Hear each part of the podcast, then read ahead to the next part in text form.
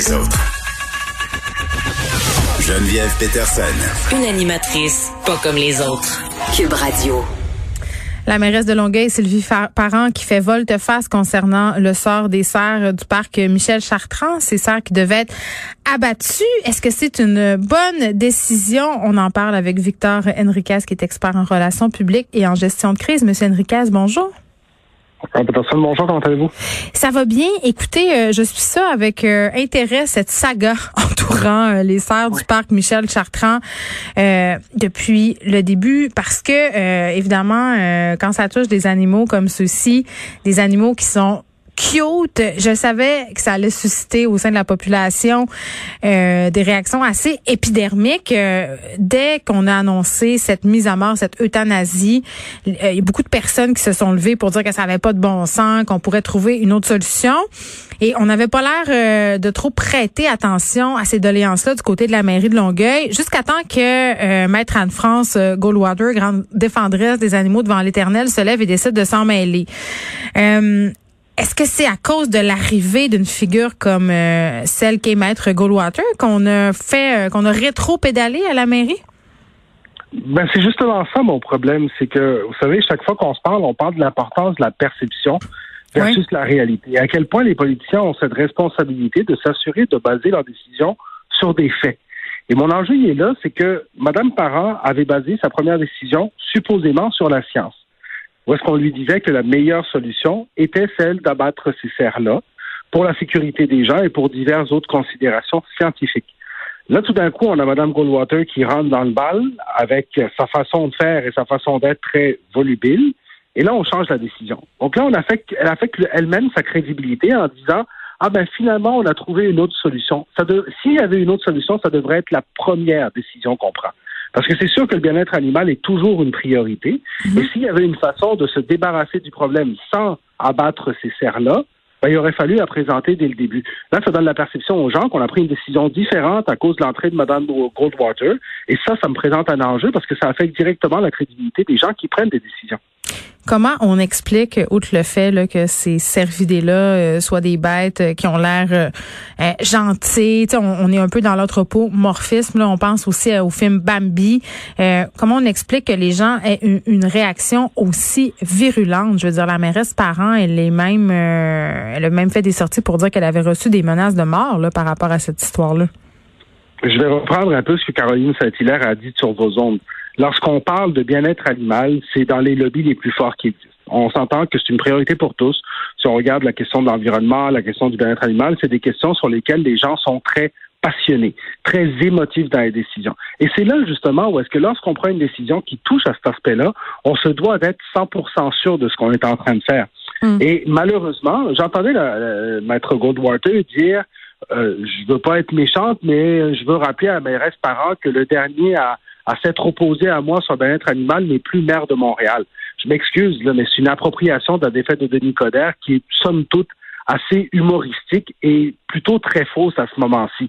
Donc, je trouve que on embarque dans un jeu euh, public alors qu'on n'avait pas besoin de le faire. Et c'est ça le problème. Et nos élus ne doivent pas embarquer là-dedans parce qu'on s'attend à ce qu'ils prennent des décisions éclairées sur la base de faits, pas sur la base de popularité. Ben oui, puis j'ai l'impression qu'on se fie de plus en plus au niveau euh, des élus à l'opinion euh, populaire plutôt qu'aux scientifiques un peu comme on est en train euh, de le faire avec Noël au niveau du gouvernement Legault. Puis là, tu sais, depuis qu'on nous a fait cette annonce, là, M. Enriquez, par rapport aux quatre jours euh, auxquels on aura droit, si la tendance se maintient, évidemment, euh, pendant le congé des fêtes, là, euh, moi, je dois vous avouer que je suis assez dubitative parce qu'on a des épidémiologistes qui font des sorties, on a des virologues qui font des sorties, on a des médecins qui font des sorties pour nous dire, moi, je vais rester chez nous. Moi, je pense pas que c'est une bonne idée de sortir de la bulle familiale. donc, on prend une décision, en tout cas, on semble prendre une décision au niveau du gouvernement Legault pour faire plaisir à la population. Ben, je vous avoue que ce que j'ai trouvé de plus intéressant là-dedans, c'est Dr Arruda qui la semaine dernière a dit on préfère baliser quelque chose qui va se faire de toute façon que de l'interdire en sachant que ça va se faire. Hmm. Et je pense que ça, c'est un élément extrêmement important. Il faut être conscient d'une chose, la période des fêtes arrive. Euh, on est sur un plateau de cas depuis à peu près trois, quatre semaines au Québec. Et c'est sûr que les gens sont tannés. Les gens ne sont plus capables de rester dans l'oubli, de, de rester dans l'ignorance à ce moment-ci. Et ça, c'est un enjeu pour la population en général. Alors, je pense qu'à partir de là, lorsqu'on décide au Québec de donner ce quatre jours de répit, c'est une bonne chose selon moi parce qu'on sait que ça va arriver de toute façon. Maintenant, mon enjeu, encore une fois, c'est une question de clarté. C'est une question de dire ben, comment ça se fait que la semaine dernière, je dis quatre jours. Là, aujourd'hui, on dit deux rassemblements. On a dit dix personnes. Est-ce qu'on va continuer à nous limiter? je fais un appel aux élus. Si vous ne savez pas, ne parlez pas. Si vous ne savez pas encore, c'est correct de dire aux gens, on est en train d'analyser ça, puis on vous revient rapidement. Pourquoi sortir avec une position puis la changer après? Alors qu'on pourrait tout simplement attendre d'avoir la bonne position et prendre la décision à ce moment-là. Je trouve ça dommage parce qu'après ça, les gens remettent en question les décisions des élus. Ben, c'est ça que j'allais. C'est un risque que prend le gouvernement Legault. Moi, je disais dans ma chronique vendredi passé euh, que de se fier sur le gros bon sens des gens là, en faisant appel justement à ce contrat moral, c'est un pari très très risqué. Et ils le savent très bien au gouvernement. Là. Si jamais après Noël, on fait face à une flambée des cas, euh, s'il y a des aînés euh, dans les CHSLD qui meurent, comme on a connu pendant la première vague, ben, je suis désolée, mais ils vont être imputables de tout ça, là. Ben oui, mais en même temps, vous, savez, moi, je, suis d'accord avec vous, c'est un risque, mais quelque part, comme population, si j'ai envie que le gouvernement fasse confiance à mon intelligence, il va falloir que j'agisse intelligemment. Ben je pense qu'à ce ben moment ça fait, non, mais ça fait neuf mois que la COVID est là. Je veux dire, à un moment donné, je, le gouvernement me dit, tu peux faire un rassemblement jusqu'à 10 personnes. Je suis pas obligé d'inviter 10 personnes à 13h, à 15h, à 17h, puis les quatre jours back-à-back. Et c'est là où, justement, je pense que quelque part, et je suis pas, je suis pas sûr, je suis pas à la position du gouvernement, je vous l'ai souvent dit, Geneviève, mhm. je, je, pense qu'il y a des décisions qui se prennent, on n'a peut-être pas tous les éléments, puis j'aime pas trop jouer au gérant d'estrade.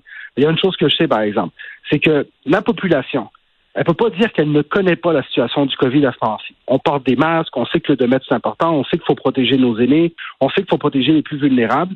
Est-ce qu'on pourrait pas là-dedans, dans ces balises-là, trouver une zone où est-ce qu'on est capable de faire certaines choses dans une certaine normalité sans mettre en, danger tous les gens qui nous entourent? Je pense que c'est là le pari de M. Legault. Moi, ce que je déplore là-dedans, c'est que aujourd'hui, on nous arrive avec deux rassemblements, alors que la semaine dernière, c'était quatre jours.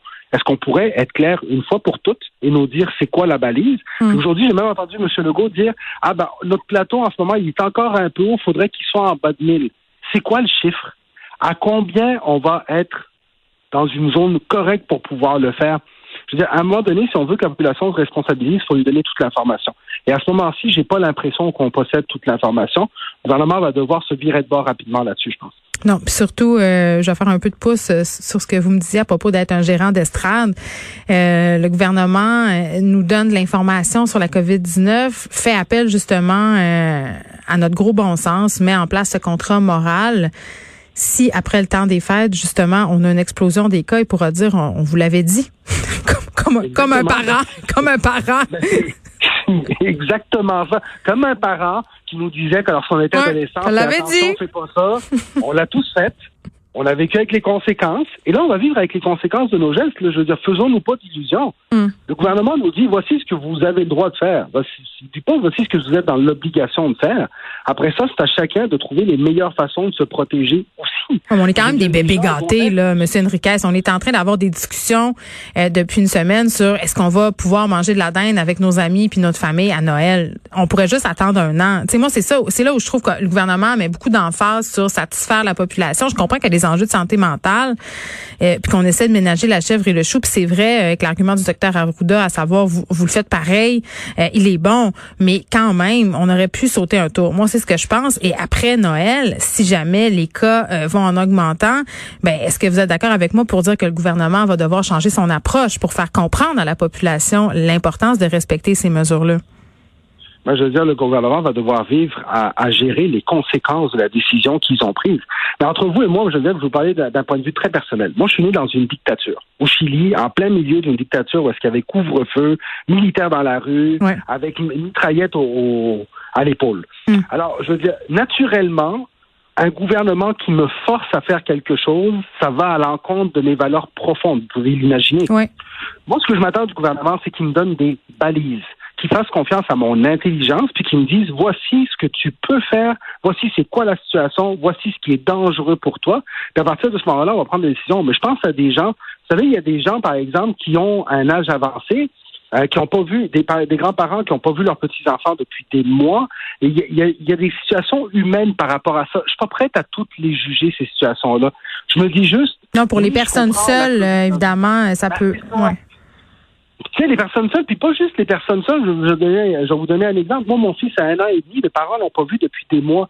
Je veux dire, à cet âge-là, ça évolue à la vitesse grand V. Je peux pas, je vous mentirais pas. Mes parents trouvent ça extrêmement triste de pas voir mes enfants puis pas le voir grandir. Et on retrouvera jamais ces moments-là. Donc, c'est sûr que c'est difficile pour tout le monde. Puis je vous dis pas qu'à cause de ça, il faudrait qu'on autorise tout. Mais quelque part, c'est, je, je, je ne suis pas nécessairement contre un gouvernement qui dit j'ai besoin de donner du lousse parce que je sens que ma population va prendre ce lousse-là de toute hmm. façon. Sinon, par exemple, je suis contre un gouvernement qui ne donne pas toute l'information pour prendre la bonne décision le, temps venu. Moi, je pense que les sept jours d'isolement qu'ils nous donnent avant, à partir du 17 décembre, c'est déjà un bon geste. Hmm. Aujourd'hui, on nous dit que les gens qui sont dans les services essentiels ne pourront pas participer à ces rassemblements. Soyons clairs. Et après ça, ben, on vivra tous avec les conséquences de nos gestes, je pense. Donc, vous n'êtes pas d'accord, euh, M. Enriquez, euh, avec euh, M. Éric Duhem qui se présente à la chefferie du Parti conservateur du Québec en disant euh, qu'il veut lutter contre l'extrémisme sanitaire dont ferait preuve le gouvernement du Québec en ce moment?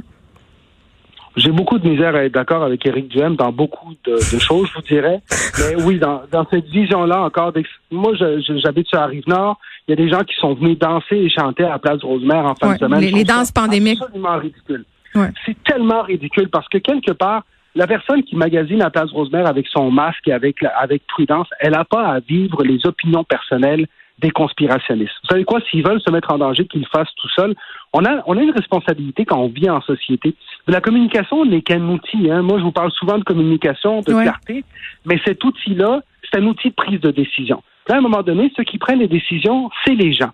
Alors, quelque part, ben, à un moment donné, si le gouvernement nous fait confiance, c'est peut-être pas le temps de leur dire, ben, vous savez quoi, on est trop, on, est trop idiot, excusez-moi l'expression, pour prendre les bonnes décisions. Je comprends. Il ne faut pas infantiliser la population, c'est ce que vous dites. Ben, faut pas l'infantiliser si ce n'est pas un enfant. Maintenant, vous avez, vous, l'avez dit tantôt, on parlait de notre adolescence quand on prenait des décisions, qu'on disait avec les conséquences. C'est sûr que si les gens démontrent que finalement on est toute une gang d'ados, ben à ce moment-là, le gouvernement n'a pas le choix de prendre des décisions à notre place. C'est peut-être pas là qu'on veut se rendre aussi. Alors, on a un appel à tous à faire, à dire, ben, regardons, prenons les bonnes décisions, faisons attention à nos proches. Puis peut-être qu'en pendant la période des fêtes, ben, un rassemblement, c'est assez pour passer à travers, puis soigner notre santé mentale. Peut-être deux maximum, puis non, c'est peut-être pas le temps de voir toute la gang d'amis qu'on n'a pas vu depuis six mois. Victor Enriquez, merci, qui est expert en relations publiques et en gestion de crise. On faisait un retour euh, sur ce qui s'est dit euh, dans les différents points de presse euh, ces jours-ci par rapport à Noël et sur le cas des serres du parc Michel Chartrand en Longueuil. On vous rappelle que la mairesse Sylvie Parent fait volte-face concernant leur sort. Ils devaient être abattus. Ils seront plutôt relocalisés.